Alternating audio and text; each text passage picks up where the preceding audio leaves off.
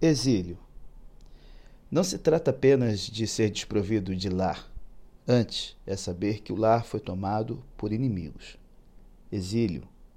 Não se trata somente de se ver desprovido de raízes. Pelo contrário, é perceber que raízes outrora profundas foram arrancadas e agora estão suspensas, contorcendo-se de aflição, expostas ao mundo frio e escarnecedor, almejando ser restauradas ao solo nativo e nutridas por ele.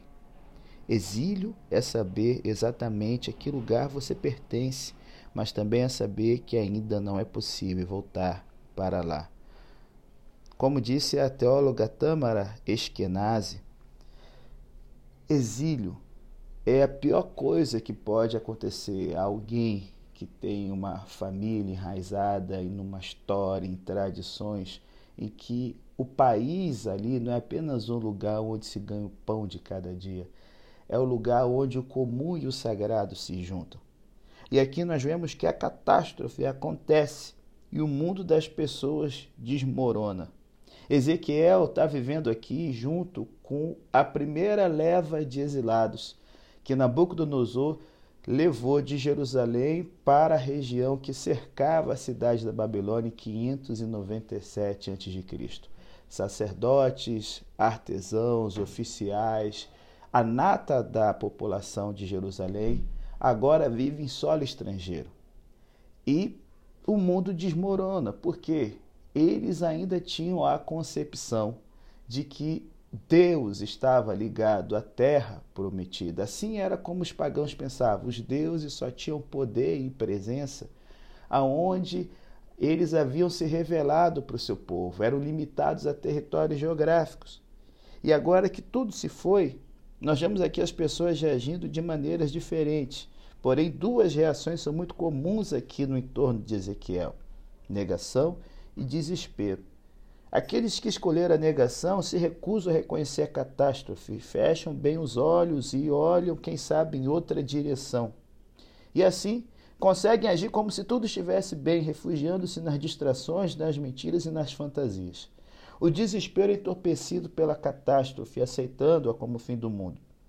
E para entender que a vida acabou e que todos seus planos e propósitos agora são inviáveis, o desespero tem esse efeito paralisante. Ele fecha os olhos, indiferente a um mundo que perdeu sua cor, um mundo que morreu. E entre os autores bíblicos, galera, Ezequiel é mestre na arte de lidar com a catástrofe. Ele percebe que está vivendo no meio de um povo desconcertantemente parecido com a gente hoje, que obstinado se recusava a enxergar o que estava diante dos seus próprios olhos, o grupo da negação mas havia também os que estavam dispostos a enxergar nada além do que tinham diante de si, o grupo do desespero. Mas Ezequiel enxergou. Ele percebeu que o povo com quem vivia não conseguia ou não queria enxergar.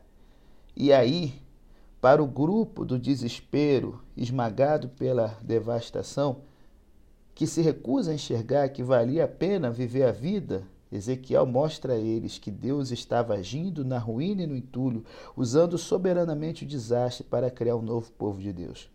Seja pela negação, seja pelo desespero, o povo de Deus quase perdeu sua identidade, quase.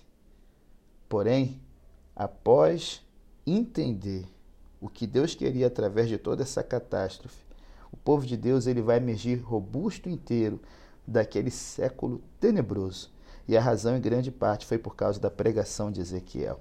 Um jovem de 26 anos de idade, que estava entre milhares de deportados, longe da sua terra natal. Um jovem desempregado, porque a função dele era ser sacerdote. Os sacerdotes começavam a ministrar com 30 anos de idade, mas como ele vai fazer o que sabe se ele está longe do templo? Um jovem que está sem casa e sem emprego, porém que recebe, ao ter uma visão de Deus, uma nova missão: combater a negação e o desespero. E aí está a diferença do profeta que tem essa visão de Deus. Ele viu a vontade de Deus em ação quando não esperaríamos que fosse acontecer. Quando todos viram uma favela abandonada, cheia de refugiados, Ezequiel viu Deus em ação, renovando tudo ao redor. Quando o povo estava reclamando que não tinha visto nem ouvido Deus, Ezequiel viu e ouviu. É por isso que Israel precisava de alguém como Ezequiel, E é por isso que precisamos de alguém como ele na nossa vida. Sabe, nessa visão do trono celestial, tem uma coisa que vai acompanhar a gente aqui durante o livro do profeta. Ele vê coisas que remetem a todo o tempo para o livro de Gênesis. Ele vê os céus, Deus ele agindo a partir dos céus ele vê o ápice da criação nos seres viventes, né? a águia, o principal das, a principal dos, dos pássaros, das aves, o boi, o principal dos animais domésticos, o leão, o rei da selva e o homem, a coroa da criação. Ele vê querubins, que quando a gente conhece o texto sagrado, lembra da expulsão do homem do paraíso. Ele vê o arco-íris, que para quem conhece o livro de Gênesis, vem após o dilúvio, em que Deus teve que destruir tudo para começar de novo a vida. A mensagem de Ezequiel é o tema, é o título que a gente vai ter na nossa jornada que começa hoje, Reset. Chega momentos em que as coisas boas perderam tanta afinidade com Deus que, como no dilúvio, Deus tem que resetar as coisas, como foi o exílio de, do povo que vivia em Jerusalém. Mas em meio a reset, a gente pode olhar para o céu e ver o arco-íris da promessa a promessa de renovação, de restauração, os querubins estavam se à porta do paraíso, mas esse paraíso ele não foi perdido definitivamente. Havia oportunidade de voltar. Como é esse retorno?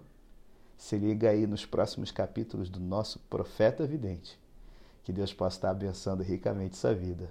Em nome de Jesus. Amém.